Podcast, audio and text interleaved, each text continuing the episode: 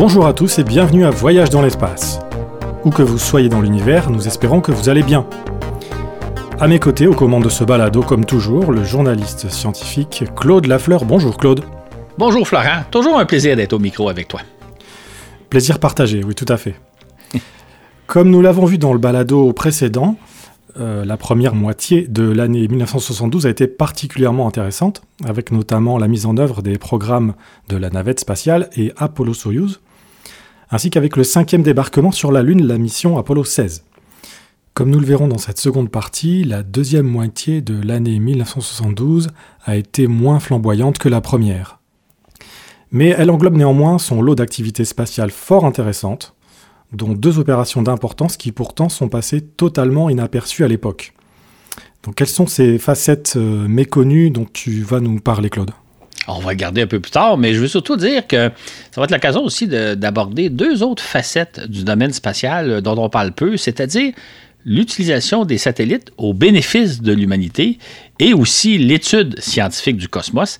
Et 1972, c'est une année intéressante, tout cas la deuxième moitié, parce que c'est, on a mis en route une nouvelle application spatiale. Une application spatiale, c'est par exemple la météorologie, les télécommunications.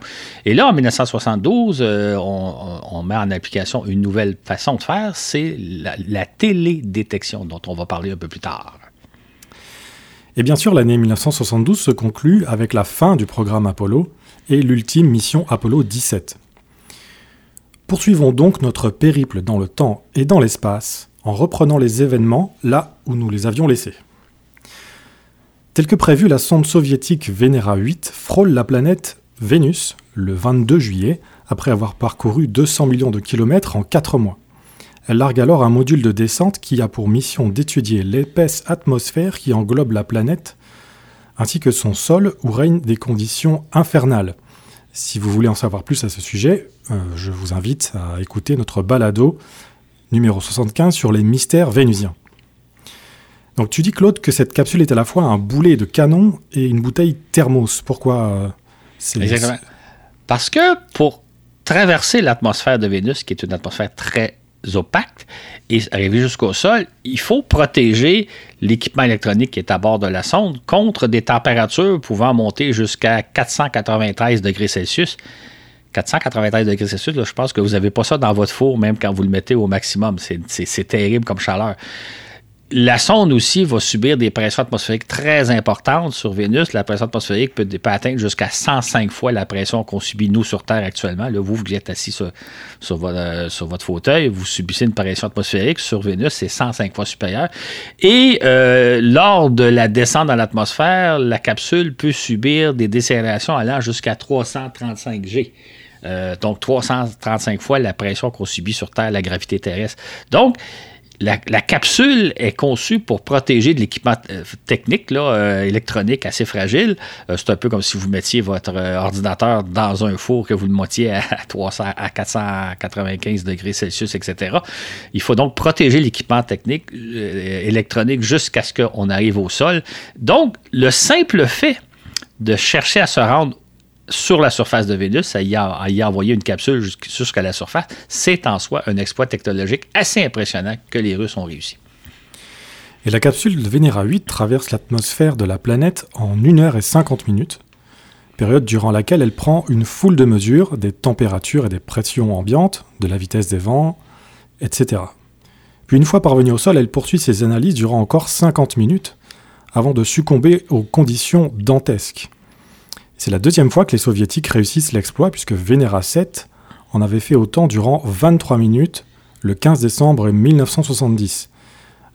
Qu'a donc observé Venera 8 en fait, ce qui est intéressant, c'est que les Venera 8 a confirmé les mesures prises par Venera 7. Donc, euh, il fait sur Vénus euh, des températures de l'ordre de 490 degrés Celsius et une pression atmosphérique de 90 atmosphères, donc un petit peu moins que ce pourquoi la sonde avait été conçue. Et donc, c'est intéressant parce qu'à l'époque, on, soupçonnait que les mesures de Vénéra 7 étaient les bonnes, mais on voulait toujours avoir confirmation, ce qui a été le cas avec Vénéra 8.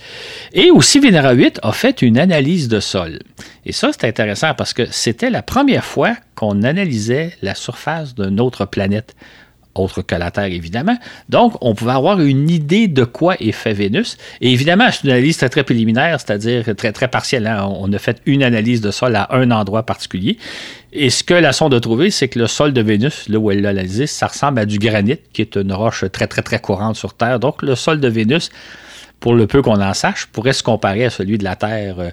Donc, euh, c'est intéressant parce que Vénéra 8 a confirmé les mesures de Vénéra 7 et on a obtenu une première analyse de sol. Et on peut souligner aussi que ce sont vraiment des exploits extraordinaires, puisque avec les, températures et la pression qu'il y a sur Vénus, euh, réussir à poser plusieurs fois des sondes qui fonctionnent pendant. Moi, j'ai été étonné en, lisant. Euh, ah, tu as tout à fait raison. 50 minutes à 500 degrés. C'est ça. Mettez votre ordinateur dans votre four à 500 degrés, il ne résistera pas 50 minutes. Alors que quand, si, si, je ne me trompe pas, les, quand les soviétiques ont envoyé des sondes sur Mars, ils n'ont pas eu autant de succès, alors que les conditions finalement sont quand même plus, plus proches de celles de la Terre. Absolument. Alors c'est incroyable qu'ils aient réussi euh, à, faire poser ces, sondes, parce qu'il n'y en a pas eu que deux, il y en a eu plusieurs. Ah, c'est ça, il y en a d'autres, on va parler éventuellement. D'ailleurs, on en parlait dans le balado 75, là, il y a eu plusieurs sondes. Mais euh, effectivement, les Russes avaient développé une technologie qui était impressionnante, même pour nous en Occident. Et Vénéra 8 répond aussi à une question qu'on se pose depuis longtemps. Quelle est euh, cette question? On sait que Vénus, que la planète, Vénus est entourée d'une épaisse couche de nuages.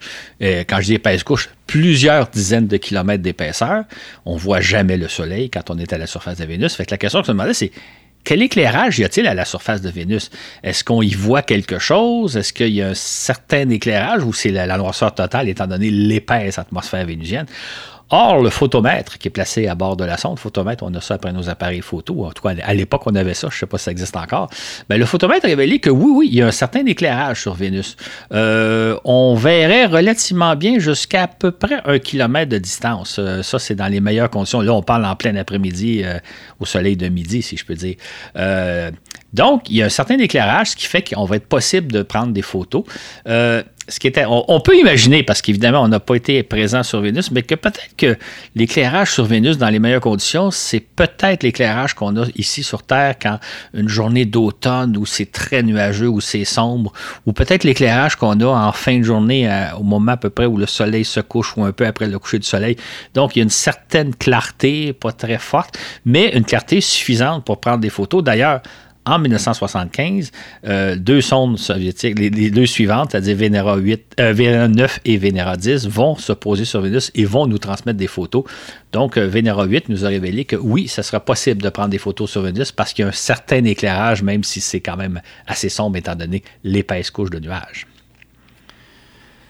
Toujours au mois de juillet, la NASA lance un satellite baptisé ERTS-1 pour Earth Resources Technology Satellite. Ce satellite est placé sur une orbite orientée nord-sud à 900 km d'altitude, d'où il survole toute la Terre sur une orbite qu'on appelle polaire. Ce satellite est équipé de caméras pour remplir une mission bien précise. Quelle mission, Claude? C'est un satellite d'observation de la Terre à des fins scientifiques, c'est-à-dire à des fins d'agriculture, de foresterie, d'océanographie, euh, l'observation des endroits où il pourrait y avoir des mines, des ressources naturelles, l'organisation du territoire, la gestion des eaux et des ressources marines, euh, pour des fins de géographie, de cartographie, d'océanographie, et euh, éventuellement, bien évidemment, surveiller aussi la pollution et les effets sur l'ensemble de l'environnement de la Terre. Donc, c'est un satellite qui observe la Terre dans son ensemble, mais à des fins scientifiques et aujourd'hui aussi à des fins d'application pratique, comme la gestion du territoire, par exemple. Ce faisant, RTS 1 inaugure une nouvelle utilisation des satellites qu'on appelle la télédétection dont tu nous parlais au début du balado. De quoi s'agit-il? Ce qui est amusant de penser, là, imaginez, on est en 1972, depuis euh, une dizaine d'années, les militaires lancent des satellites pour observer la Terre. Ils photographient constamment la Terre, mais évidemment à des fins d'espionnage, comme on en a parlé dans la première moitié de ce, de dans le balado précédent, la première moitié de 72. Donc, observer la Terre à des fins militaires, à des fins d'espionnage. Et finalement, ça a pris à peu près une quinzaine d'années, puisqu'on est en 72, pour lancer des satellites qui vont faire la même chose, mais à des fins scientifiques, à des fins civiles. Donc, euh, on, lance des satellites qui vont observer l'ensemble de la Terre euh, pour les raisons que je viens de donner précédemment. Et contrairement aux satellites militaires qui sont dotés de caméras ultra puissantes pour photographier en détail certaines installations militaires. Dans le cas des satellites de télédétection, on veut avoir des caméras de résolution moyenne pour observer un grand territoire. Euh, donc, ça nous permet, par exemple, lorsqu'on photographie, par exemple, une forêt ou un champ, de voir l'état de santé des plantes, parce que ça peut, être, un peu surprenant, mais grâce aux caméras des satellites qui fonctionnent, entre autres, dans le proche infrarouge, on peut voir si euh, des forêts ou des, des, champs sont affectés par certaines maladies. On peut aussi repérer des zones où il serait favorable de faire des pêches, où il serait favorable, possiblement des ressources minières, minérales. Donc, on observe l'ensemble de la planète, un territoire moins en précision qu'avec les satellites militaires, mais dans le but d'évaluer l'état des lieux. Donc, c'est une application qu'on a mis en fonction à partir de 1972, à peu près une bonne dizaine d'années après les satellites militaires qui, eux, observent la Terre à des fins d'espionnage. en particulier, le satellite ERTS-1, qu'on rebaptisera par la suite Landsat 1, a été en mesure d'évaluer en avance les récoltes de céréales à venir, information qui s'avère cruciale dans la planification de l'alimentation des 3,8 milliards d'êtres humains qui peuplent la Terre en 1972. On imagine très bien l'importance, Claude, d'évaluer les récoltes. Absolument. En fait, euh, ça, a une double importance. D'abord, euh, on sait qu'un peu partout à travers la Terre, on, procède à l'ensemencement des, des, champs, à la culture de, de différentes céréales. C'est important d'évaluer quels sont les stocks dont on va disposer, par exemple, à la fin de l'été ou à l'automne suivant, pour éventuellement les répartir un peu à l'échelle de la planète. On, le voit actuellement avec la crise, euh, la crise avec l'Ukraine, euh, l'invasion de la Russie euh, en Ukraine, qu'on va être privé des ressources des blés qui sont cultivés en Ukraine. On importe des céréales de Russie aussi. Nous, au Canada, on est un grand producteur de céréales. Ben là, on va devoir compenser. Donc, les, les satellites de télédétection permettent de voir, d'évaluer quelles sont les récoltes à venir et comment les gérer. Ça a aussi un, rôle stratégique et commercial parce que si vous savez que dans telle région, les récoltes vont être mauvaises et que vous, dans votre région, les récoltes vont être bonnes, donc il y a, peut-être de l'argent à faire. Là, je pense au Canada parce qu'on en a beaucoup profité de ce genre de satellite-là.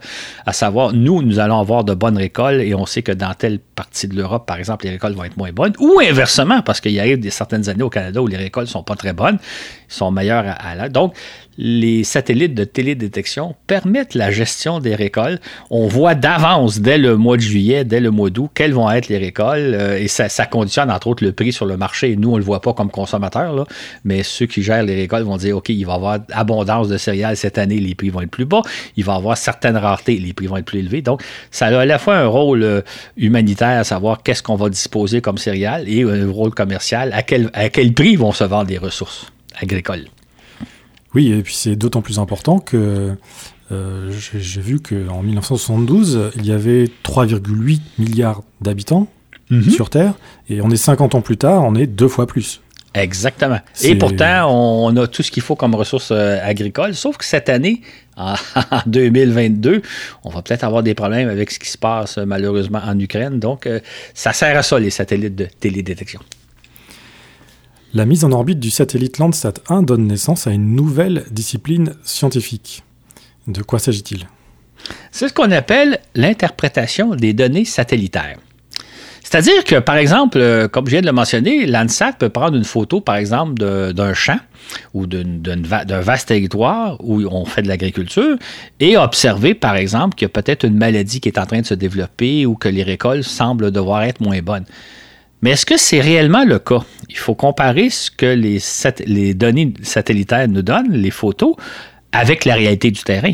Ce qui fait qu'à la suite de la mise en œuvre de, de l'ANSAT 1, il y a des armées de scientifiques qui comparaient ce que le satellite observait avec ce qu'on s'observait au sol. Si le satellite semblait repérer une forêt en mauvais état, on allait sur le terrain vérifier. Donc, il y a toute une expertise qui s'est développée pour interpréter correctement les données transmises par les satellites. Et là, j'ouvre une parenthèse pour souligner que c'est un peu ça la caractéristique de la science. En science, on émet des hypothèses, on a certaines impressions, certaines hypothèses, il faut les valider, il faut les vérifier sur le terrain. Dans la vie de tous les jours, vous et moi, souvent, on émet des hypothèses et on prend pour acquis que c'est la vérité, que telle personne a dit telle affaire ou s'est comporté de telle façon, etc., etc. On ne va pas nécessairement valider les choses.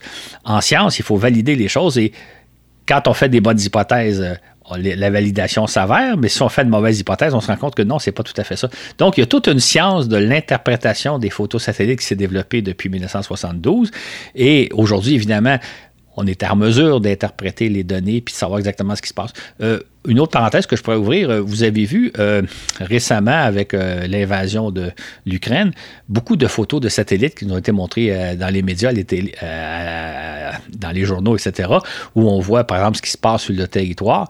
Ce sont des satellites de télédétection, souvent même des satellites privés, qui photographient la Terre et qui nous permettent de, suivre ce qui se passe au territoire, non seulement au niveau de l'agriculture, de la foresterie et autres, mais même au niveau des activités humaines. On le voit très bien de ce temps-là à la télévision et dans les journaux. Conçu pour fonctionner à l'origine durant une année, Landsat 1 a pris 300 000 photos de la Terre durant 5 ans et demi. Il a véritablement confirmé l'utilité de la télédétection, d'autant plus qu'entre-temps on lancera Landsat 2 en 1975 et Landsat 3 en 1978. Ces satellites ont ainsi donné naissance à une toute nouvelle industrie privée. Laquelle? Quand on parle de Landsat, ce sont des satellites euh, du gouvernement, c'est un satellite de la NASA, lancé par la NASA. vous, les Français, les Européens, avez eu euh, le satellite Spot, la série des satellites Spot, et il y a eu plusieurs satellites gouvernementaux. Mais il y a aussi, entre-temps, s'est développé les satellites privés, c'est-à-dire qu'à l'heure où on se parle aujourd'hui, en 2022, il y a des dizaines de compagnies qui, ont, qui possèdent leur propre flotte de satellites, donc satellites privés, qui font des qui font de la télédétection et vendent les données. Et il y a une foule d'entreprises qui se servent de ces données-là, soit qui, œuvrent dans le domaine de l'interprétation de ces données-là ou de l'utilisation carrément de ces données-là. Donc, ça a donné naissance, l'ANSAT, à tout un secteur d'industrie privée euh, très, très florissant parce qu'une partie importante des satellites qu'on lance chaque année, ce sont des satellites privés de télédétection. Ce qu'on n'aurait pas imaginé euh, il y a 50 ans, moi je me souviens pour avoir suivi le programme à l'époque, on n'aurait pas imaginé que 50 ans plus tard, il y aurait des dizaines de compagnies qui, auraient leur propre flotte de satellites. Et c'est un secteur donc euh, qui a vraiment connu un essor formidable. Et c'est ainsi qu'après les satellites de communication et de météorologie, qui jouent depuis les années 60 des rôles vitaux dans notre quotidien, voilà que la télédétection est devenue tout aussi importante. Exactement. En fait, là, ce dont on parle depuis tantôt, c'est donc, on appelle ça les, applications spatiales, la télécommunication, la météorologie, la télédétection. Ce sont des secteurs d'activité qui génèrent des, activités économiques de plusieurs dizaines de milliards de dollars par année, probablement même ça dépasse le centaine de milliards de dollars. Ça fait travailler des dizaines de milliers de personnes et euh, on en parle moins souvent, mais ça sauve probablement des centaines de vies de différentes façons. Un jour, d'ailleurs, euh, on en reparlera plus en détail. Mais tout ça pour dire que le secteur des applications spatiales, probablement qui vaut beaucoup plus cher, génère beaucoup plus d'activité que ce que ça nous coûte d'explorer l'espace. Parce que des fois, les gens se demandent à quoi ça sert d'envoyer des sondes euh, sur la planète Mars, puis d'explorer Vénus, puis d'aller aux confins du système solaire. Il y a tellement de problèmes sur Terre.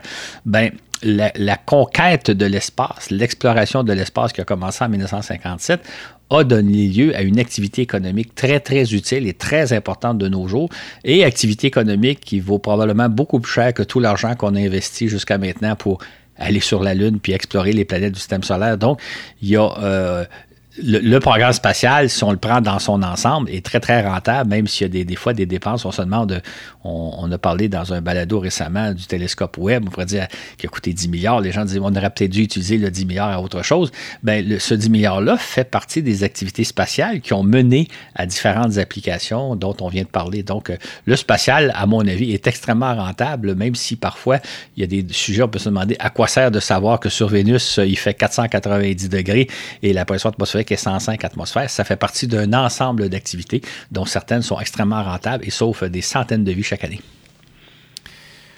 Toujours au mois de juillet, les soviétiques lancent leur 500e satellite de la série Cosmos, dont le premier remonte à mars 1962. Officiellement, nous disent les Russes, tous les cosmos ont pour mission d'étudier la Terre et l'espace à des fins scientifiques. Mais en Occident, nous avons très vite compris qu'il n'en était rien, qu'il s'agit plutôt en grande majorité de satellites militaires. Les Russes tentaient donc de cacher leurs activités spatiales militaires sous l'étiquette Cosmos Absolument. C'est au début, au début, on était un peu confondu parce qu'on disait OK, il lance un premier satellite Cosmos euh, qui fait des recherches scientifiques, ce qui était le cas d'ailleurs, un deuxième satellite. Puis après ça, on a commencé à voir qu'il y avait différentes familles de satellites et en analysant comme il faut leur trajectoire, leur fonctionnement, etc., on a découvert que, par exemple, dans le cas, on va parler des 500 premiers satellites Cosmos lancés sur une période de 10 ans, bien que 85% de ces satellites-là avaient des objectifs militaires, ce que les soviétiques ne reconnaissaient pas officiellement. Il s'agissait toujours de satellites civils qui faisaient de la recherche scientifique. De ces 85 de satellites. En fait, des 500 satellites qui ont été lancés, les 500 Cosmos qui ont été lancés dès le départ, plus de la moitié, là, 222, était, 212, étaient des satellites de reconnaissance, les fameux satellites espions là, qui photographient la Terre euh, pour savoir ce qui se passe euh, dans le camp ennemi. Donc, euh, plus de la moitié des Cosmos étaient des satellites de reconnaissance, ce que les Soviétiques ne reconnaissaient pas eux-mêmes. Il y avait aussi une soixantaine de satellites de communication militaire, c'est-à-dire des satellites qui relaient les communications entre les forces armées soviétiques qui sont réparties un peu partout sur la planète et les quartiers généraux et le gouvernement. Donc, il y a les communications militaires qui sont importantes. Il y, a, il y avait, on compte à peu près 18 satellites d'écoute électronique. Ça, ce sont des satellites qui écoutent les communications ennemies, donc qui captent les émissions radio, qui captent les, différentes données qui sont transmises euh, justement par les militaires ennemis. Soit dit en passant, les Américains ont l'équivalent aussi, mais dans le cas des Soviétiques, il s'agissait officiellement de satellites Cosmos à abus scientifiques. Il y avait aussi une douzaine de satellites de navigation. Euh, la navigation, c'est euh, ici on connaît souvent aujourd'hui par les fameux GPS, mais la, navigation, c'est d'abord une application militaire qui sert à guider les, navires, les, avions, les missiles, etc. Donc, les Soviétiques, comme les Américains, dès les années 60, développaient leur propre réseau de satellites de navigation. Dans le cas du réseau américain, ben, ça va donner naissance au fameux GPS dont on se sert tous les jours, mais les Russes ont leur propre système de navigation qui s'appelle GLONASS et qui a avant tout un but militaire. Et parmi les 500 premiers satellites Cosmos, il y avait aussi des satellites anti-satellites dont on a parlé lors du balado précédent là, sur la première moitié. Et il y avait aussi des essais du système FOBS, le fameux euh, missile de bombardement qui, qui pouvait surprendre les, défenses américaines. Donc, tout ça s'était caché au sein d'une d'une famille. Euh, quand on parle de Cosmos, hein, il y a eu Cosmos 1, 2, 3, 4, 5, 6, 7 jusqu'à 500. Officiellement, tous des satellites civils, mais en réalité, 85% étaient militaires. Mais jamais les Soviétiques ne reconnaissaient qu'ils lançaient des satellites euh, militaires. Ils disaient toujours qu'eux, ils explorent l'espace à des fins purement pacifiques et scientifiques ce qui n'était évidemment pas le cas. Les Américains aussi, hein, les, deux étaient pareils, mais juste pour dire que nous, en Occident, même si les Soviétiques tentaient de nous cacher ce qu'ils faisaient, on le savait très bien à l'époque. Et en fait, des 500 Cosmos lancés entre mars 1962 et juillet 1972, seuls 70 remplissaient des missions civiles, dont une vingtaine seulement reliées aux sciences. Pourtant la raison d'être euh, officielle du programme Cosmos, ainsi qu'une dizaine de satellites météo. De plus, les Russes se servent aussi de la série Cosmos pour cacher des tests et camoufler des échecs aussi. Exactement. Il faut savoir que les Russes se servaient de la série des Cosmos pour euh, camoufler certains tests qu'ils faisaient, par exemple, quand ils lançaient euh, euh, une capsule, un nouveau vaisseau spatial, par exemple une capsule Vostok ou Soyuz, avant de nous rendre officiel l'existence de ces vaisseaux-là. Ils le, testaient à vide, sans équipage, et là, ils le cachaient sous l'étiquette Cosmos. La série servait aussi à, camoufler des, échecs euh, planétaires. Par exemple, lorsqu'ils lançaient des fois des sondes vers la Lune, Mars ou Vénus, euh, il arrivait qu'il y avait des, échecs. Il faut savoir qu'un lancement de sonde se fait en deux étapes. La, première, étape, c'est que vous placez l'engin en orbite autour de la Terre. Et puis, quelques heures plus tard, l'étage fusée rallume son moteur pour s'élancer vers la Lune, vers Vénus ou vers Mars. Il est arrivé un certain nombre de fois où ça n'a pas fonctionné, fait que le satellite est resté pris, la sonde est restée à en orbite autour de la Terre. Et à ce moment-là, les satellites, les Russes lui donnaient une une étiquette Cosmos. D'ailleurs, on a parlé tantôt de la sonde Venera 8. Il avait lancé aussi une sonde qui se serait normalement appelée Venera 9, mais qui est restée en orbite autour de la Terre et qui s'est appelée Cosmos 482. À cela s'ajoute une cinquantaine d'échecs de lancement, c'est-à-dire que l'engin ne s'est même pas rendu en orbite terrestre. Euh, la fusée a en cours de vol. Donc, il y a une autre cinquantaine de satellites Cosmos dont on n'a jamais entendu parler, sinon qu'on l'a su dans les années 90. Donc, c'était une catégorie de satellites un peu fourre-tout qui servait à beaucoup plus d'opérations que simplement étudier la Terre et le cosmos, comme nous disaient les Soviétiques à l'époque. Notons que si aujourd'hui on connaît précisément la nature de chacun des satellites lancés par l'Union soviétique en 1972, on en avait une très bonne idée, qui s'est confirmé toutefois avec l'ouverture des archives russes à partir des années 1990. En fait, ce qui est intéressant dans tout ça, c'est de savoir que à cette époque-là, on a affaire à une société extrêmement fermée, l'Union soviétique, qui veut cacher un certain nombre de choses. Mais à l'époque, on avait une très bonne idée de ce qui se passait, idée qui a été confirmée par la suite lorsque les archives soviétiques se sont ouvertes dans les années 90. Comme quoi, là, même un gouvernement opaque qui veut garder secret ses activités, il n'y arrivait pas. Et là, il y a une leçon à, apprendre, c'est-à-dire que les gouvernements sont incapables de cacher les secrets, même lorsqu'ils font tout pour, le, y parvenir. Ça ne marche pas du tout. C'était le cas de l'Union soviétique. On savait assez bien ce qui se passait à l'époque, malgré le secret qui régnait à l'époque derrière le, rideau de fer. Le 26 juillet, six mois à peine après que le président Nixon eut lancé le programme de navette spatiale, la NASA annonce le grand gagnant, la firme North American Rockwell, se voit décerner le contrat principal et tant convoité de la conception de la navette spatiale. Ce qui est intéressant, c'est que Rockwell reçoit un contrat pour deux éléments. D'abord, euh, le contrat pour fabriquer au moins quatre étages orbitales, ce qu'on appelle l'orbiteur, et en même temps assumer euh, l'assemblage de l'ensemble de navettes, c'est-à-dire que la navette, ça comprend euh, les moteurs qu'on appelle principaux de la navette, les SSME, le gros réservoir extérieur et les deux propulseurs à poudre, qui vont être fabriqués par d'autres firmes. Donc, c'est Rockwell qui va assurer l'intégration de tous ces éléments-là on parle, d'un contrat du siècle, hein, parce que c'est un contrat qui, devait, allait s'étendre sur des décennies. On pensait que la navette fonctionnerait pendant 20, 30, 40 ans. Donc, c'était un contrat extrêmement convoqué à l'époque parce que, on en a parlé dans le premier balado, le, monde de l'aérospatial américain allait très mal. Il y avait beaucoup de chômage, beaucoup de firmes qui étaient en difficulté. Donc, c'est Rockwell qui a remporté le contrat du siècle.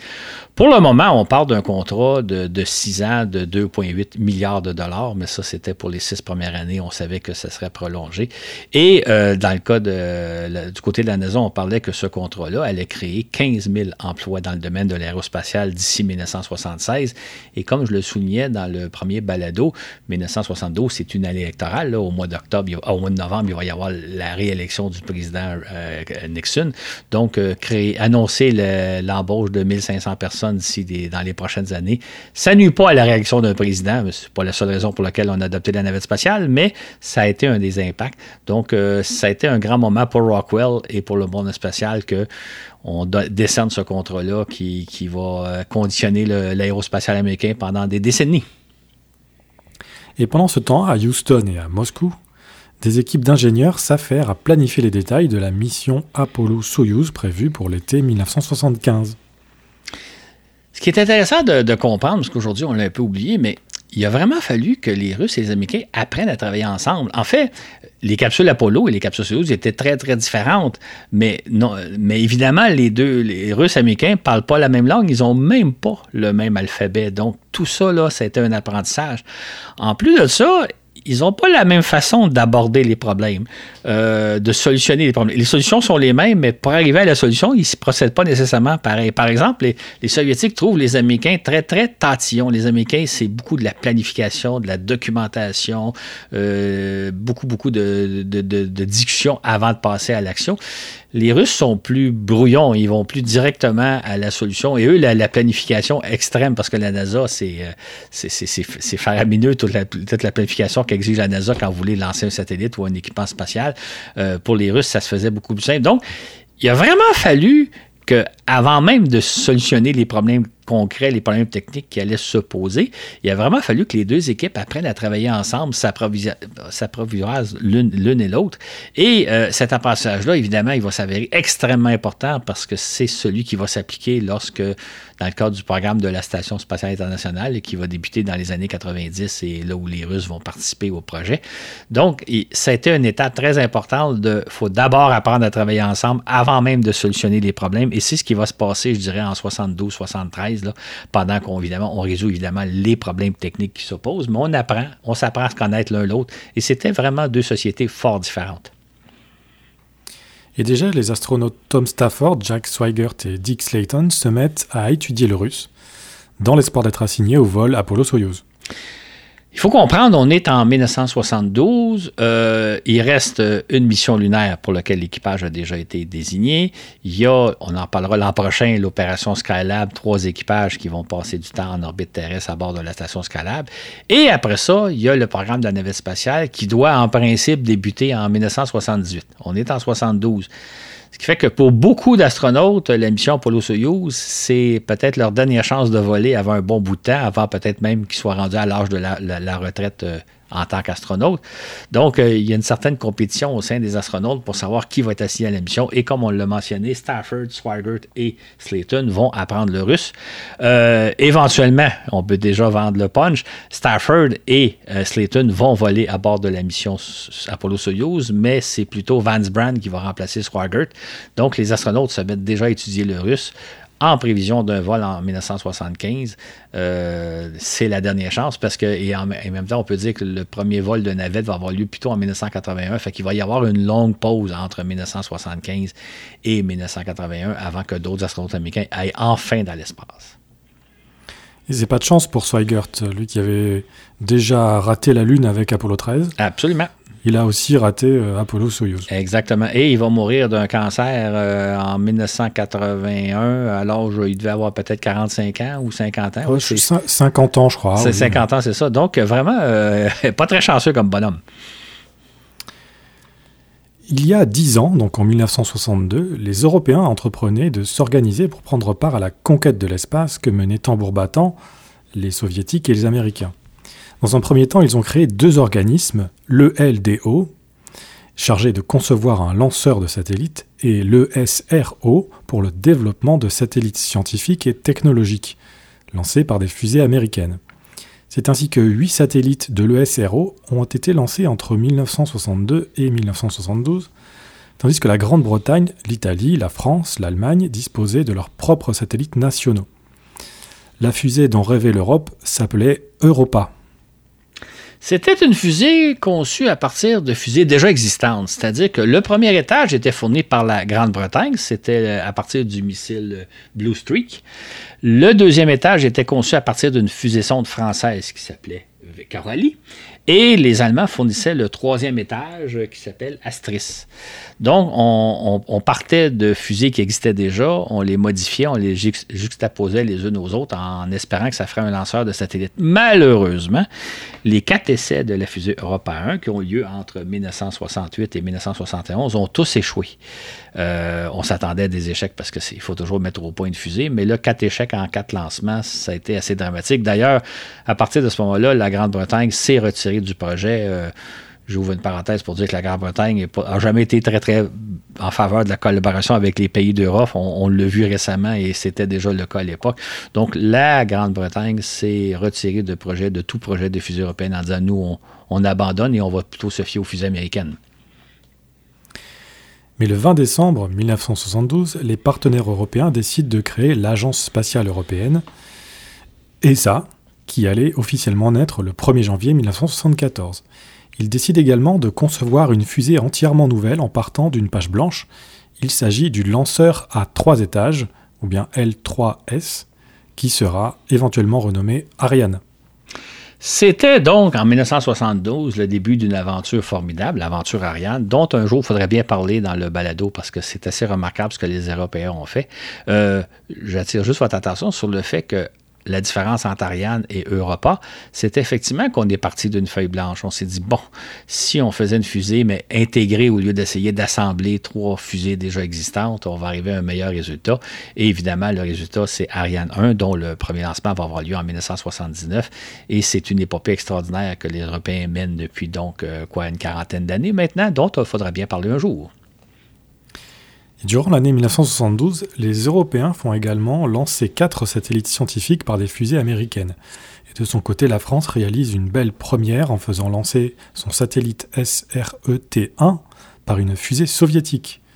Ce fut là un bel exploit pour l'Hexagone, n'est-ce pas? Exactement. En fait, ce qu'il faut savoir, c'est qu'à l'époque, en 72, les, Soviétiques sont très fermés. Hein. On n'a pas accès à leurs installations.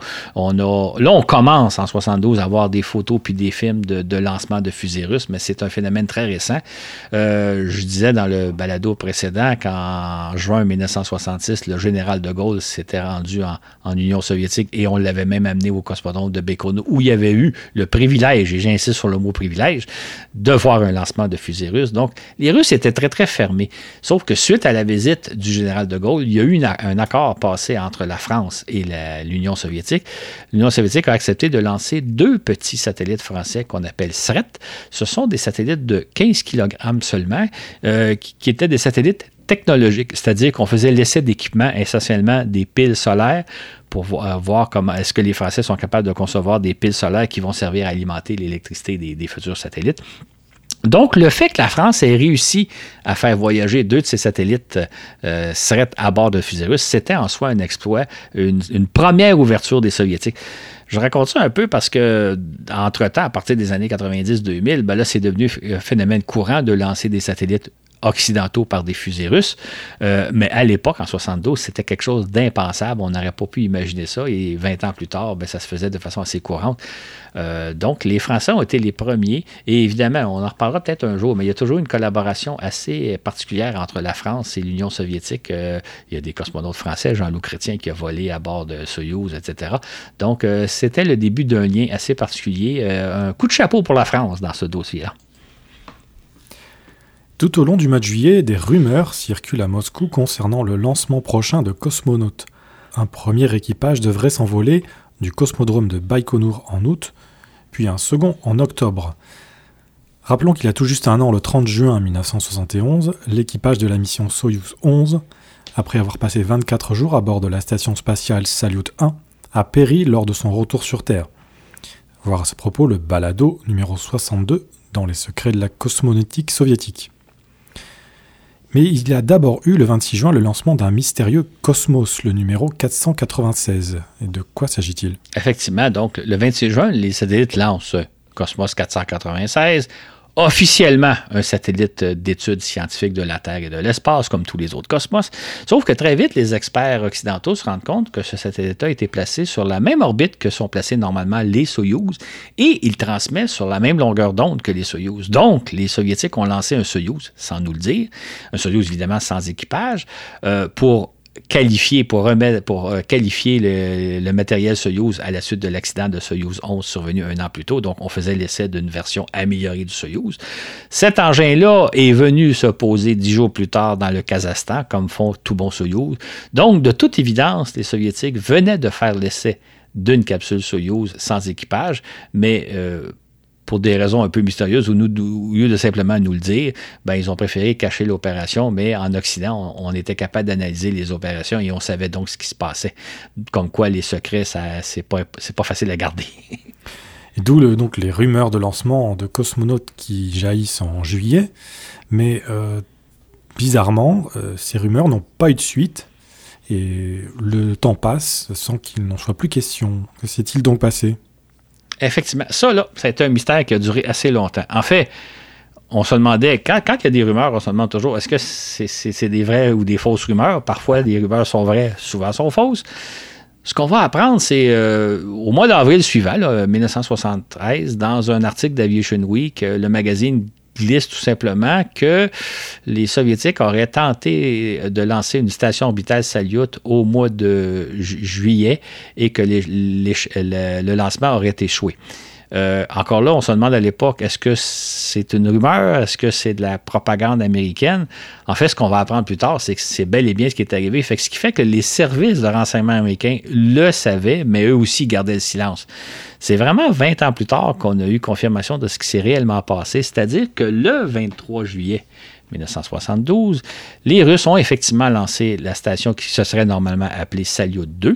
Malheureusement, deux minutes et demie après le décollage, la fusée euh, Proton a explosé en plein vol. La station a été perdue et euh, l'échec a été gardé secret pendant encore 20 décennies, mais deux décennies. Mais ce que ça nous confirme, c'est qu'à l'époque, les Américains suivaient tellement bien ce qui se passait en Union soviétique qu'ils le savaient, mais ils n'osaient pas trop nous le dire parce qu'ils ne voulaient pas révéler leur capacité de surveillance.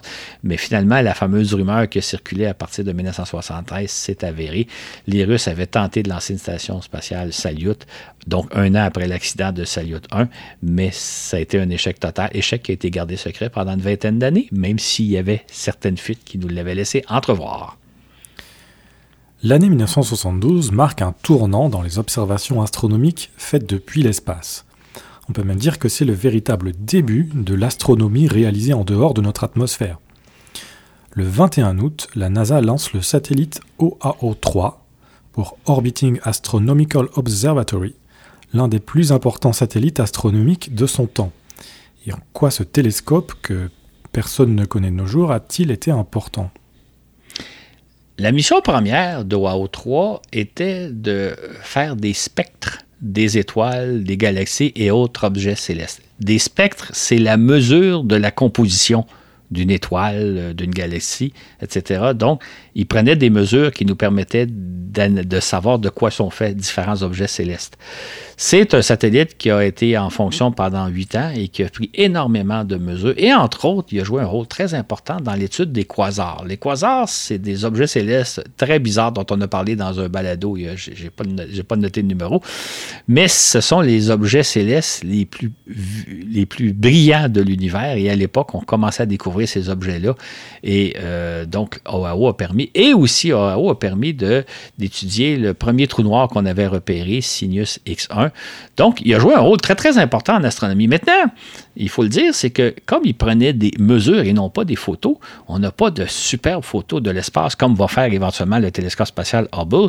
Donc, aux yeux du grand public, et là je m'inclus là-dedans même à l'époque, c'est un satellite dont la mission est passée relativement inaperçue parce que tout ce qu'il prenait, c'était des mesures, mais il a joué un rôle très important et c'est vraiment le début, en 1972, on peut dire, de l'astronomie spatiale euh, qui évidemment va connaître un essor formidable de nos jours. Tout le monde connaît Hubble et maintenant on attend Webb qui s'en vient dans quelques semaines. Donc, c'est le début de l'astronomie euh, spatiale avec OAO, même s'il y a eu quelques autres télescopes spatiaux avant, il faut quand même le mentionner, mais OAO 3 a eu une importance très, très importante. Et justement, le 8 mai, la NASA annonce la mise en chantier du projet de grand télescope spatial nommé LST, Large Space Telescope, mais mieux connu aujourd'hui comme étant le télescope spatial Hubble. Ce télescope, le LST, devait être lancé par la navette spatiale au début des années 80. Il devait posséder un miroir de 3 mètres de diamètre, ce qui est gigantesque pour l'époque, et même aujourd'hui, c'est vaste, 3, 3, mètres de diamètre. Et euh, on pensait que sa puissance, sa capacité serait 100 fois supérieure à tout ce qu'on avait sur Terre, au meilleur télescope terrestre. Donc, on nous annonçait une révolution astronomique très importante qui devait avoir lieu au début des années 80. Maintenant, ce dont on parle, c'est le télescope Hubble. Soit en passant, le télescope Hubble n'a pas un miroir de 3 mètres, mais de 2 mètres 50. On l'a rapetissé un petit peu. Et euh, le télescope Hubble a été lancé en 1990 et est entré en fonction vers 1995. On est donc, au moment où je vous parle, en 1972. Il va falloir attendre une bonne vingtaine d'années avant de voir enfin lancer le télescope qu'on appelle aujourd'hui Hubble, qui va faire évidemment une révolution astronomique très importante. Il s'est donc écoulé à peu près une vingtaine d'années. Ça ressemble un peu à l'histoire du télescope euh, Webb dont on a parlé il y a quelques balados, où là aussi c'est un, projet qui a, pris une vingtaine d'années à, mettre en place. Et euh, je pourrais vous annoncer déjà qu'on est en train de préparer les télescopes qui vont être lancés dans les années 2030 et 2040. Euh, c'est des projets qui se font sur le long terme. On a l'exemple avec le LST, le Large Space Telescope, qui est devenu Hubble, avec Webb et avec les télescopes. Il faut être patient dans le domaine spatial. Oui, tout à fait. Le 27 octobre, la sonde Mariner 9 arrive au terme de sa mission de 9 mois d'auscultation de la planète Mars. La sonde ayant épuisé toutes ses réserves de carburant, les contrôleurs de mission ordonnent à Mariner de désactiver son émetteur radio. Elle devient alors muette, cependant, on s'attend à ce qu'elle gravite autour de Mars pour encore une cinquantaine d'années. As-tu suivi la mission à l'époque, Claude? Ça a été une mission fascinante hein, parce que pour la première fois, on découvrait une planète dans son ensemble. Auparavant, il y a quelques sondes qui avaient frôlé la planète euh, Mars, qui nous avaient transmis quelques dizaines de photos. Là, là sur une période de neuf mois, euh, semaine après semaine, on recevait des photos. La, sonde a pris 2319 euh, photos en tout et pour tout. Et là, nous a fait découvrir un monde absolument extraordinaire, comme on en a parlé un peu dans le balado précédent. On a découvert des volcans gigantesques, des canyons hyper impressionnants. Surtout, peut-être, ce qui était la découverte la plus frappante, c'était ce qui ressemble des lits de rivière asséchés qui nous faisait considérer que peut-être que l'eau a jadis coulé à flot sur Mars. Euh, ça a vraiment été une mission extraordinaire parce qu'on a vraiment découvert une planète. C'était la première planète qu'on découvrait de bien. On, avait fait un peu la même chose autour de la Lune euh, dans les années 60, mais ça, la Lune, c'est un satellite naturel, c'est pas une planète. Donc, la mission qui a, duré neuf mois a été un, formidable succès. Euh, à la suite de cette mission-là, on n'avait plus du tout, du tout la même image de Mars. Et la grande, grande question que posait Mariner, c'était y a-t-il vraiment eu de l'eau en abondance sur Mars? Et là, il faudra attendre quelques décennies avant d'avoir la réponse.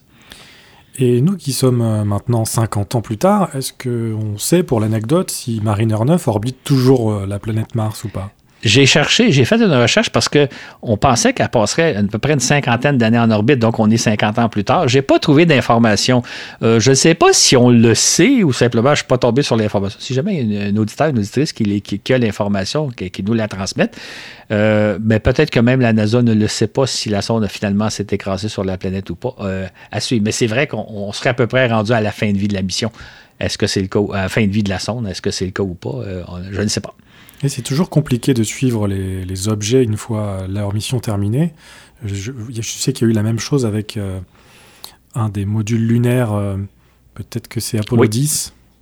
Je ne sais plus si c'est Apollo 10. Mais, euh, ben, surtout que quand, quand, ça se passe autour d'un autre astre, on est moins vigilant que quand ça se passe autour de la Terre. Fait que, effectivement, il y a quelques débris comme ça qui sont dans l'espace où on ne sait pas exactement où ils sont ou s'ils sont encore dans l'espace. Oui. Mariner 9 a aussi photographié de près les deux petites lunes de Mars, Phobos et Deimos, de petits astres dont on ne connaît pas grand-chose à l'époque. N'est-ce pas? Exactement. En fait, là, euh, avant la mission Mariner 9, euh, même avec nos meilleurs télescopes, il est impossible de distinguer quoi que ce soit des deux petites lunes de Mars. On savait qu'elles étaient petites, on savait qu'elles mesuraient quelques dizaines de kilomètres tout au plus de diamètre, mais on ne pouvait pas distinguer leur forme et encore moins aucun détail. Évidemment, la sonde a eu le privilège de passer à quelques milliers de kilomètres, les photographier. Et là, ce qu'elle nous a révélé, c'est que ces deux astres-là, d'abord, sont pas sphériques, mais ils ont plutôt la forme de pommes de terre, de 10-20 kilomètres de taille à peu près, là, mais ce sont des astres allongés, euh, donc de petite taille, de couleur brunâtre avec quelques cratères. Ce qui est intéressant, c'est que ça nous donnait l'idée que ça confirmait une hypothèse qu'on avait, en fait, elle n'est pas tout à fait confirmée, mais tout indique, que ce serait probablement des astéroïdes qui auraient été capturés par la planète Mars. On sait qu'entre Mars et Jupiter, il y a la fameuse ceinture d'astéroïdes où il y a des milliers d'objets. Possiblement que Phobos et Deimos sont deux de ces objets-là qui ont un jour été capturés par la planète Mars. Si c'est le cas, et ça reste à ma connaissance à confirmer, mais tout indique que ça doit être le cas, euh, Mariner 9 nous a donné un premier coup d'œil sur à quoi ressemblent des astéroïdes, parce que même avec nos plusieurs plus puissants télescopes, on n'a aucune idée de, leur forme et de leur apparence. Fait mm, il nous a fait, Mariner 9 nous a probablement fait découvrir ce qu'à quoi ressemblent deux astéroïdes. Et depuis ce temps-là, d'autres sondes ont photographié des astéroïdes qui confirment à peu près le même genre d'apparence, c'est-à-dire des, souvent des, des, formes de pommes de terre, de cailloux quelconques, mais intéressant à étudier parce que c'est probablement la matière à partir de laquelle s'est construit le système solaire. Mais ça, c'est une autre histoire.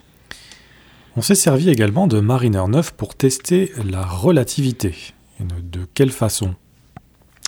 Ce qui est intéressant, c'est que comme la sonde était en orbite autour de Mars pendant neuf mois, il est arrivé à un certain moment donné, à l'automne 1972, où, par rapport à nous, Mars est passé derrière le Soleil. On sait que Mars tourne autour du Soleil comme la Terre, et à certains moments donnés, par rapport à nous, elle doit passer derrière le Soleil. La sonde émet des ondes radio, évidemment, les photos, etc. En temps normal, les ondes radio se déplacent en ligne droite. Euh, c'est pour ça qu'on établit les contacts de cette façon-là. Sauf que selon la théorie d'Einstein, énoncée 50 ans plus tôt, au début du 20e siècle, euh, la présence du Soleil, la présence d'une masse importante déforme l'espace. Et Einstein avait prédit que normalement, des ondes lumineuses ou des ondes radio qui passeraient près d'une étoile seraient déformées, leur, leur trajectoire serait incurvée quelque peu. C'est donc ce qu'on a permis de vérifier avec Mariner 9, c'est-à-dire est-ce que quand la, planète s'est approchée pour passer derrière le Soleil, on a pu observer effectivement que les ondes radio de la sonde ont été déviées par la présence du Soleil, confirmant encore une fois la théorie de la relativité. Je dis encore une fois parce que ça fait maintenant aujourd'hui 100 ans qu'Einstein a émis sa théorie. Il y a eu différentes expériences pour vérifier la théorie. Et à ma connaissance, toutes les expériences se sont avérées. Toutes les expériences ont confirmé la théorie d'Einstein, euh, à moins qu'il y ait eu des petits détails parfois. Mais je veux dire, euh, ça a été une autre démonstration que les prédictions assez surprenantes d'Albert Einstein s'avèrent exactes. Et c'est ainsi que prenait fin l'une des grandes épopées de l'exploration du système solaire, Mariner 9 ayant changé à tout jamais notre perception de la planète Mars. Le 9 novembre, les Américains expédient en orbite le satellite canadien Anik 1, permettant au Canada de devenir le premier pays au monde à se doter d'un réseau de communication par satellite placé en orbite géostationnaire. Est-ce à dire que ton pays a eu un réseau de communication par satellite avant les États-Unis et tout le reste du monde? Euh, oui et non. Euh, oui, en termes de réseau domestique. Mais il faut savoir que depuis 1965, les Américains avaient installé le réseau Intelsat, donc des satellites Intelsat, qui offre à l'ensemble de la planète les communications. Donc, il y avait un réseau qui offrait euh, les communications d'un bout à l'autre de la planète grâce à des satellites américains. Et Intelsat, c'est un consortium international qui rassemblait à l'époque une soixantaine de pays, dont le Canada, les États-Unis, les pays d'Europe, etc. Donc, la Terre, la, la planète bénéficiait d'un réseau de satellites de télécommunications grâce aux Américains. Mais les Américains ont permis au Canada de se doter de leur propre réseau euh, national, parce qu'il faut savoir que nous, nous sommes un très, très vaste pays et d'acheminer les communications d'un bout à l'autre du pays, ça représentait un défi technologique. Donc, on s'est doté d'un réseau. J'ouvre une parenthèse, on dit souvent, euh, on, veut claironner qu'on est le pays, premier pays au monde à avoir eu un réseau domestique, ce qui n'est pas tout à fait le cas, parce que les Soviétiques avaient mis en place leur réseau Molnia dans les années 60. Ils avaient leur propre réseau domestique euh, de satellites qui sont placés sur des orbites très particulières. On peut dire que le Canada, c'est le premier pays d'Occident à avoir eu son propre réseau domestique, ou bien le premier pays à avoir son réseau à partir de satellites placés en orbite géostationnaire. Mais on n'est pas le premier pays au monde à avoir eu notre propre système domestique, puisque les Soviétiques l'ont eu avant nous. Et évidemment, les Américains euh, ont eu par la suite leur, propre réseau domestique, mais ils avaient déjà un réseau grâce à Intelsat qu'ils avaient mis en place à partir de 1965. C'était quand même une belle prouesse technologique pour le Canada, mais qui est due gracieuseté de la NASA, qui a lancé nos satellites. Anik 1, dont le nom signifie frère en esquimau, comme on, appelait euh, les peuples du Grand Nord canadien, c'est ça, Claude, à l'époque? Exactement. Maintenant, on, dirait Inuit. Exactement. En fait, aujourd'hui, c'est très péjoratif le mot esquimau, mais à l'époque, c'était le mot qu'on employait. Euh, c'était esquimau, je pense, ça veut dire mangeur de poisson cru ou quelque chose comme ça. C'est plutôt euh, péjoratif, mais à l'époque, c'est le terme qu'on employait euh, pour désigner les peuples du Grand Nord. Anik 1 a donc été expédié à 36 000 km d'altitude par une fusée de la NASA. Où se trouvait-il positionné dans l'espace? Est-ce qu'il était au-dessus du Canada? Ça serait, ça serait pratique si on pouvait faire ça, mais ce n'est pas le cas. Quand on place un satellite en orbite géostationnaire, c'est nécessairement au-dessus de l'équateur. On expliquera un jour peut-être, je pense que je l'ai déjà expliqué d'ailleurs pourquoi ce n'est pas le cas. On ne peut pas placer un satellite au-dessus du fixe, au-dessus du pôle Nord, au-dessus du Canada ou au-dessus de la France. C'est toujours au niveau de l'équateur. Dans le cas d'Annéquin, il a été placé par, à 114 degrés de longitude ouest, c'est-à-dire au sud de l'Alberta.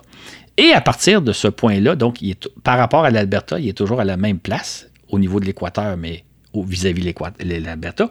Et de ce point de vue-là, il pouvait transmettre une dizaine de canaux de télécouleurs d'un bout à l'autre du Canada ou euh, 9600 communications téléphoniques, appels téléphoniques ou une, combinaison des deux. Et euh, le satellite a ensuite été... Euh, le satellite a fonctionné pendant une décennie et il a été rapidement euh, accompagné de ANIC 2 et ANIC 3 pour faire le réseau de satellites de communication interne du Canada et qui, est toujours en fonction. Depuis ce temps-là, on a lancé une bonne dizaine d'ANIC. C'est notre réseau national comme vous, en France, vous avez le vôtre et la plupart des pays en ont. Et c'est maintenant, il y a des centaines de satellites de télécommunications qui fonctionnent tous les jours pour assurer les communications à la fois à l'échelle internationale et à la fois à l'échelle locale. Le 23 novembre, les soviétiques procèdent au quatrième tir de leur fusée lunaire N1, l'équivalent de la Saturn V américaine. Comment s'est déroulé ce lancement? C'était le lancement d'une fusée gigantesque. Hein. La fusée N1 euh, avait la, hauteur d'un édifice de 35 étages. Elle pesait 2235, 2735 euh, tonnes et elle avait une poussée de 4400 tonnes. C'était la fusée la plus puissante jamais lancée. Le décollage s'est effectué normalement. Les contrôleurs au sol rapportaient que tout allait bien de seconde en seconde, tout marchait bien, sauf que rendu à la 110e seconde, ils ont perçu une anomalie et là, ils ont perdu tout contact radio avec la, fusée. Euh, ça a été le silence total sans trop qu'on sache ce qui s'était passé. De toute évidence, il devait y avoir eu un accident assez grave. Euh, évidemment, il n'y avait personne à bord de la fusée, soit dit en passant.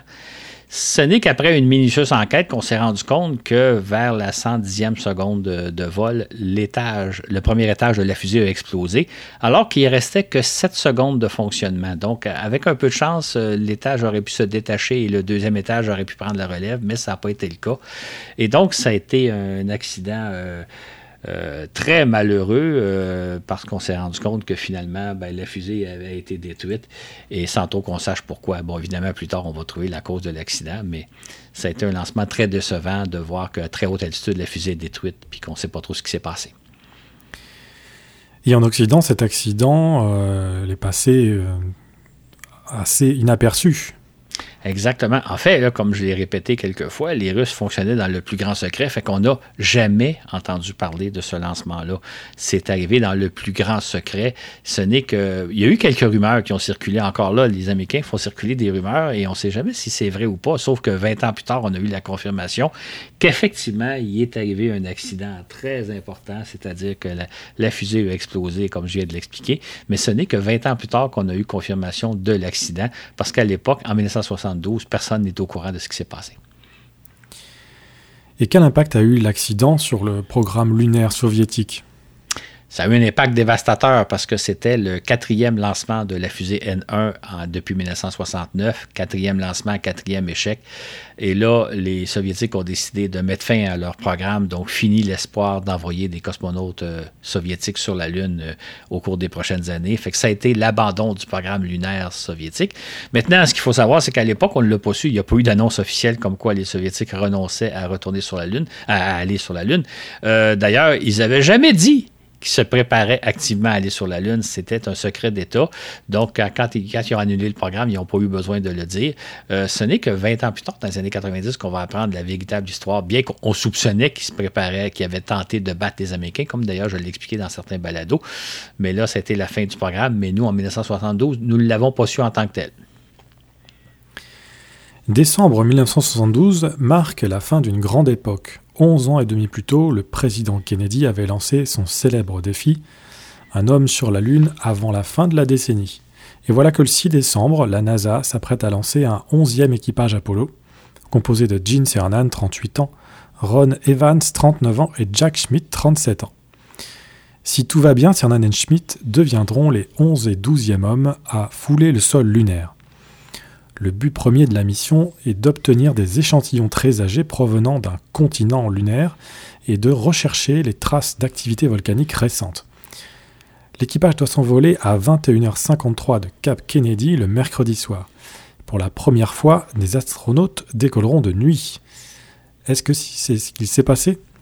Malheureusement, non. Moi, là, je suis j'ai 14 ans à ce moment-là, je suis devant mon écran télé, j'attends le décollage de la fusée et 30 secondes avant l'allumage des moteurs, le lancement est annulé. Les ordinateurs de bord arrêtent tout. C'était la première fois que ça arrivait dans le cas d'une fusée Saturne V. Et là, les ordinateurs avaient détecté un problème au niveau du troisième étage de la fusée. Là, les, responsables de la mission, les ingénieurs, devaient déterminer est-ce qu'il y a un véritable problème, un véritable problème sérieux? Est-ce qu'on a affaire à une anomalie, quelque chose qui est peut-être pas si grave que ça après tout, ou peut-être même à une fausse alarme?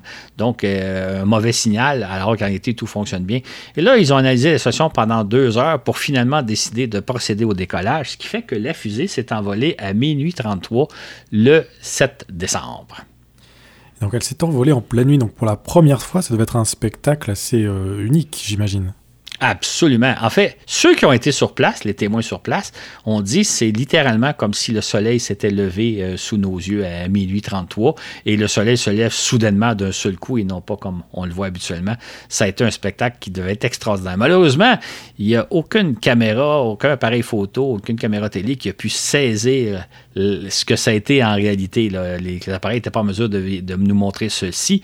Euh, même si les images qu'on a euh, nous donnent un spectacle absolument extraordinaire, ça devait être quelque chose devant de voir cela. Euh, on rapporte aussi que la lumière était telle qu'elle a été perçue sur des milliers de kilomètres, c'est-à-dire des gens jusqu'en Caroline du Nord et des gens qui auraient pu se retrouver à Cuba ont possiblement vu la fusée s'envoler tellement l'éclat était important. De mon côté, euh, j'ai pas pu voir le lancement. C'est à, grand regret parce que j'avais de l'école le lendemain, on m'a dit. Fait que j'ai pas pu voir le lancement. Fait que j'ai vu les films par après. Mais je pense que les films ou les images que vous allez voir, d'ailleurs, on va les reproduire dans le fascicule, c'est une pâle euh, copie de ce que ça a dû être en réalité. Il paraît que c'est un spectacle absolument fascinant, mais que, qu'il fallait voir sur place. Apollo 17 s'insère en orbite autour de la Lune le dimanche après-midi 10 décembre. Puis 24 heures plus tard, le commandant Gene Cernan pose son module lunaire sur la plaine de Taurus Litrov. Pour l'occasion, il est accompagné par un scientifique, pour la première fois. Exactement. En fait, euh, Harrison Jack Smith, c'est un géologue qui a été recruté par la NASA quelques années plus tôt parce que la NASA disait on envoie dans l'espace des, ingénieurs, des pilotes d'essai, etc. Mais il va falloir éventuellement envoyer des, astronautes scientifiques. Et là, on s'est dit c'est la dernière mission lunaire. Euh, on a un, géologue parmi les astronautes, ça n'aurait pas de sens qu'on ne l'envoie pas sur la Lune. D'ailleurs, euh, Smith devait à l'origine participer à la mission Apollo 18 qui a été annulé, donc on l'a mis sur la mission Apollo 17. Et euh, c'est donc le premier astronaute scientifique à avoir volé. Jusqu'à ce moment-là, c'était toujours des, pilotes d'essai, des ingénieurs. Il était le premier scientifique américain à aller dans l'espace. Je dis américain parce que le soviétique avait lancé en 63, euh, non, en 64, un médecin et un ingénieur dans une mission Voshrod, mais euh, c'était là une mission de courte durée. Là, c'est vraiment un scientifique qui va aller faire des travaux scientifiques dans l'espace et quatre heures après leur alunissage, les deux hommes foulent le sol de la Lune. Comment s'est déroulée leur sortie? Un peu comme dans le cas de la mission Apollo 16 dont on a parlé la dernière fois, ils ont d'abord installé des instruments scientifiques sur la Lune, euh, dont un sismomètre pour euh, étudier les tremblements de Lune. Euh, ils ont aussi déployé la fameuse Jeep lunaire, donc il faut la déballer puis vérifier qu'elle fonctionne bien, ce qu'a fait sur Lune. Ils ont évidemment recueilli un certain nombre d'échantillons. Et ils ont aussi euh, déployé le, drapeau américain, la fameuse scène du drapeau américain. Et dans, ce cas-ci, euh, a dit c'est le jour de ma vie où je suis le plus fier euh, d'être américain. Donc, un petit moment de, patriotisme américain. Donc, une sortie comme, celle d'Apollo 16 qu'on avait remontée la dernière fois. Et mardi 12 décembre, ils effectuent leur deuxième sortie lunaire de 7 heures. Et le géologue Schmidt est aux anges, apparemment. Absolument. Écoutez, euh, lui, comme géologue, il est fasciné. Il est sur une autre planète. Il y, a, il a une géologie devant lui que personne n'a vue. Et évidemment, il transmet à la Terre des descriptions que seul un géologue peut transmettre. Euh, il faut savoir qu'il il, s'adresse dans ses descriptions à ses collègues géologues qui sont restés à Houston, qui écoutent ses, commentaires, qui apprécient des descriptions que seul un géologue peut faire que les astronautes. Donc, il est vraiment euh, aux anges de, voir euh, le, premier spécialiste à observer la, Lune comme géologue. Et il, il y a beaucoup de plaisir. Oui, si vous n'avez jamais euh, vu les images d'Apollo 17, on l'entend même euh, exulter. Il a, il a, fait une trouvaille euh, apparemment qui a fait sensation. Absolument. En fait, il est arrivé à un moment donné sur le bord d'un cratère qui s'appelle Shorty et il a vu du sol orange. du sol donc de couleur orange. Et ça, pour les spécialistes, c'était peut-être la preuve de volcanisme. C'est peut-être du sol euh, de la matière qui, qui, vient de l'éruption volcanique. On pensait d'ailleurs que le cratère Shorty, c'était peut-être une bouche de volcan. Et quand euh, donc Cernan et Schmidt arrivent près du, cratère, Schmidt est émerveillé. Il dit il y a du sol jaune-orange partout, partout, partout. D'ailleurs, il ne sait pas où, lequel échantillon recueillir, il ne sait pas où, donner de la tête tellement il est enchanté. Et son collègue Cernan confirme qu'effectivement, c'est du sol jaune-orange. Le sol, le sol est vraiment de couleur jaune-orange. Et pour les, les, géologues de mer au sol, ils considèrent que c'est peut-être l'une des découvertes, c'est peut-être la découverte la plus importante du programme Apollo. On aurait peut-être trouvé enfin la preuve qu'il y a eu du volcanisme sur la Lune, chose qu'on cherche depuis euh, déjà plusieurs missions. Et mercredi 13 décembre, les deux hommes entament leur dernière excursion lunaire, sortie au cours de laquelle ils parcourent divers sites et récoltent une variété de roches aux teintes et morphologies différentes. Peux-tu nous en dire plus? Ben, c'est ça, ce qui est intéressant, c'est que le fait d'avoir ramassé des, échantillons de sol jaune-orange lors de la sortie précédente faisait en sorte que là, leur mission était un peu accomplie. Fait que là, ils se sont plus concentrés durant la troisième sortie à aller visiter certains sites déjà prévus au départ, mais en disant on va essayer de ramasser la plus grande variété possible de roches. Euh, donc là, ils se sont concentrés. Et avec un géologue, qui connaît la chose, il est capable de distinguer, il dit ça, on a déjà ramassé celle-ci, l'autre, on a ramassé celle-là. Et en même temps, il faut savoir que ce qui est important, c'est que c'est comme dans tout domaine scientifique, c'est faut non seulement ramasser l'échantillon, mais le, le situer. D'ailleurs, souvent, il le photographie avant où il était l'échantillon, de quelle façon il est placé sur la Lune. Il y a souvent un petit trépied, vous allez voir sur les photos, avec des couleurs pour vérifier les vraies couleurs par rapport aux, couleurs euh, ambiantes. Et donc, ils, font une, ils, sont à la recherche d'une variété pour amener le plus bel étalage possible de roches, ce qui va être le cas. Euh, là, à la fin de la mission, de leur sortie, c'est leur dernière sortie sur la Lune, euh, on sait que l'homme ne reviendra pas sur, sur, la Lune avant un bon bout de temps. Fait que Cernan est très émotif, il est conscient du moment historique y a eu Neil Armstrong euh, quatre ans plus tôt qui a été le premier homme à marcher sur la Lune. Lui va être le dernier homme à avoir marché sur la Lune. Et à la fin, il, dévoile, lui et Schmidt, une plaque qui est accrochée après la patte du module lunaire qui nous dit que c'est ici que s'est terminée la, première phase d'exploration de la Lune, en espérant qu'il va en avoir d'autres éventuellement. Et euh, les astronautes émettent le vœu que l'esprit dans lequel ils sont venus sur la Lune, un esprit de paix et de sérénité. Ils espèrent que cet esprit-là va se répandre à l'échelle de la planète Terre. On, en aurait bien besoin de, pacifisme et de sérénité sur Terre. Donc, euh, ils, savent qu'ils concluent un moment historique euh, qui ne reviendra peut-être pas de sitôt. Les deux hommes ont ainsi exploré le sol lunaire durant 22 heures, parcouru 35 km grâce à leur Jeep, rapportant avec eux un important bagage scientifique 111 kg de sol et de roches, pris plus de 2000 photos et qui sait peut-être même rapporte-t-il avec eux la preuve tant recherchée de volcanisme lunaire. Exactement. En fait, ils ont passé en tout et pour tout 75 heures sur la Lune à bord de leur module lunaire. Et là arrive le moment du décollage. Euh, c'est toujours un moment très, très euh, stressant. Euh, moi, je suis arrivé à mon petit écran télé à ce moment-là.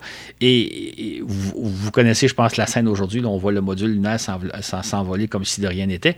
Mais quand on voit la scène pour le vrai, la grande question qui se pose, c'est est-ce que le moteur du module lunaire va s'allumer?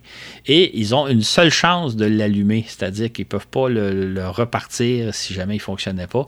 Ce qui fait que quand il allume le moteur, ou ça fonctionne ou ça ne fonctionne pas. Et si ça ne fonctionne pas, ben, à ce moment-là, il demeure prisonnier de la Lune.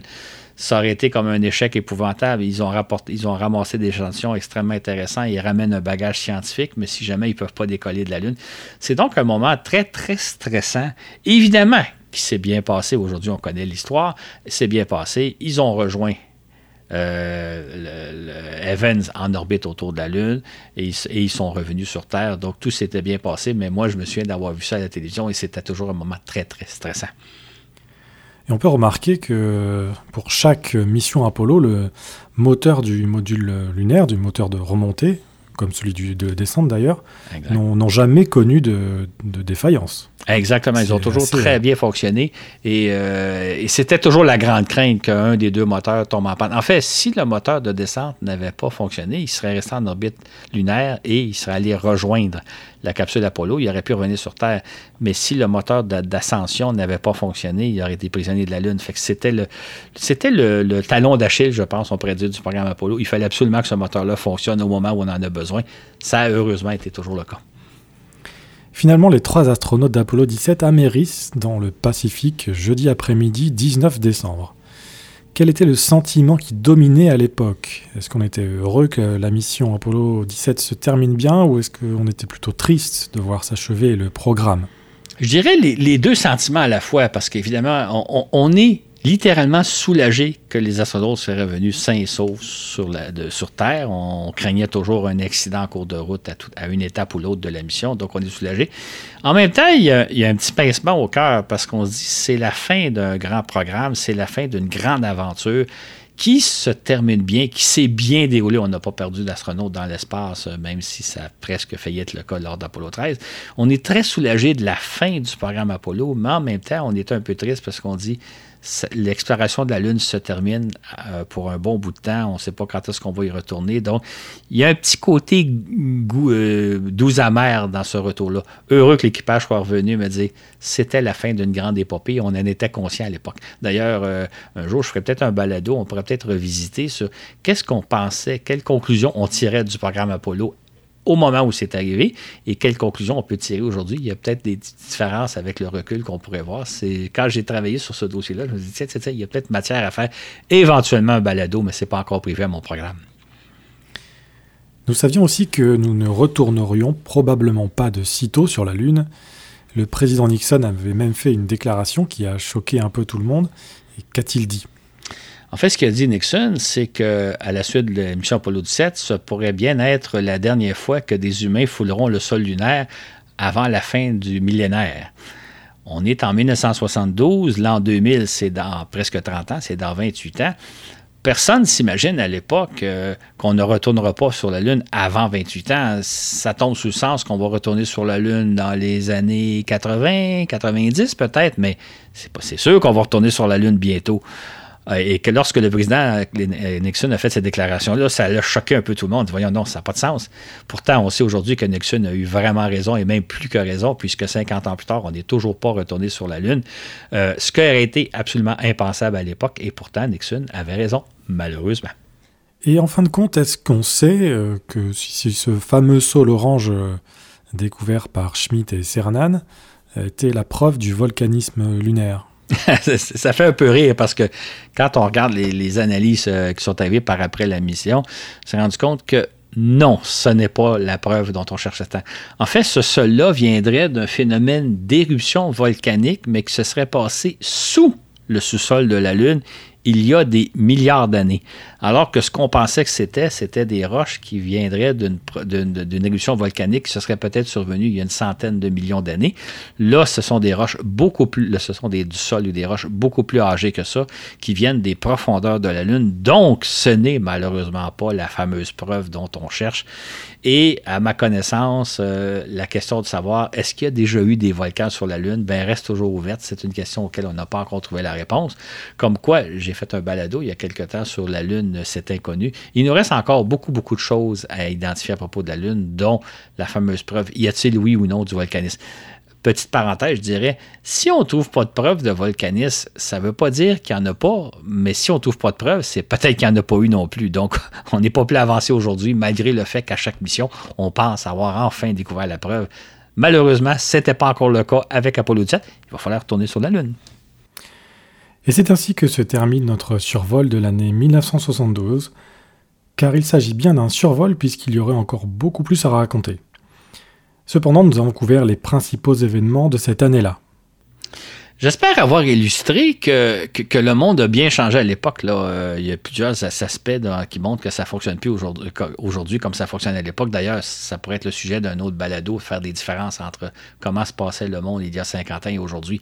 Chose certaine, moi, quand j'ai fait ce, ce, balado-là, je me disais, quand j'étais petit garçon, 13-14 ans, j'ai regardé des astronautes marcher sur la Lune, Apollo 16 et Apollo 17 jamais j'aurais pensé que 50 ans plus tard, je ferais des espèces d'émissions de radio qu'on appelle des balados, où je raconterais l'aventure des astronautes et émissions qui seraient diffusées à la planète, à l'échelle de la planète. Si on m'avait compté à l'époque d'Apollo, à l'époque où j'étais petit garçon, ce que je fais aujourd'hui, j'aurais dit non, mais c'est de la science-fiction dont ce que vous parlez, alors que ce qu'on fait, c'est presque quelque chose de banal. Donc, vraiment, le monde a évolué de façon extraordinaire euh, depuis 50 ans et euh, je me réjouis de pouvoir vous raconter l'aventure, ce que j'aurais jamais cru possible il y a 50 ans. Donc pour conclure, euh, si euh, vous avez apprécié cette façon euh, particulière de parler de l'espace, vous pouvez nous, le faire savoir. On pourrait très bien imaginer d'autres années, Claude. Absolument. En fait, moi, c'est une formule qui m'a beaucoup plu de, passer d'un sujet à l'autre, de couvrir d'ailleurs des sujets des fois dont on parle moins puis qui méritent peut-être pas de faire un balado. Et ça donne peut-être une perspective plus global des choses. D'ailleurs, euh, je repensais, euh, euh, je, suis très intéressé de savoir si vous avez aimé cette formule-là parce que je me disais, si jamais vous vouliez que je vous raconte l'année 1962, donc il y a 60 ans, c'est une année pas piquée des verres. Il y aurait quelque chose d'extraordinaire à raconter. Fait que si vous aimez, si vous avez aimé le balado comme vous aimez les autres, parfait, bravo, ben, tant mieux. Mais si vous avez particulièrement aimé cette façon de travailler, cette façon de présenter les choses, ça m'intéresse de le savoir parce que c'est une piste peut-être intéressante à explorer. Par contre, ça ne veut pas dire qu'on va faire des balados sur des sujets thématiques comme on l'a toujours fait, mais de temps en temps, peut-être vous raconter euh, une page d'histoire, c'est peut-être une approche intéressante. Fait dites-nous-le, ça m'intéresse vraiment de le savoir. Merci à toi, Claude, de nous avoir partagé tes connaissances encore une fois. Et on se donne euh, rendez-vous dans le prochain balado. Absolument. Euh, d'autres sujets en préparation, il y en a plusieurs. Fait que ce n'est qu'un rendez-vous.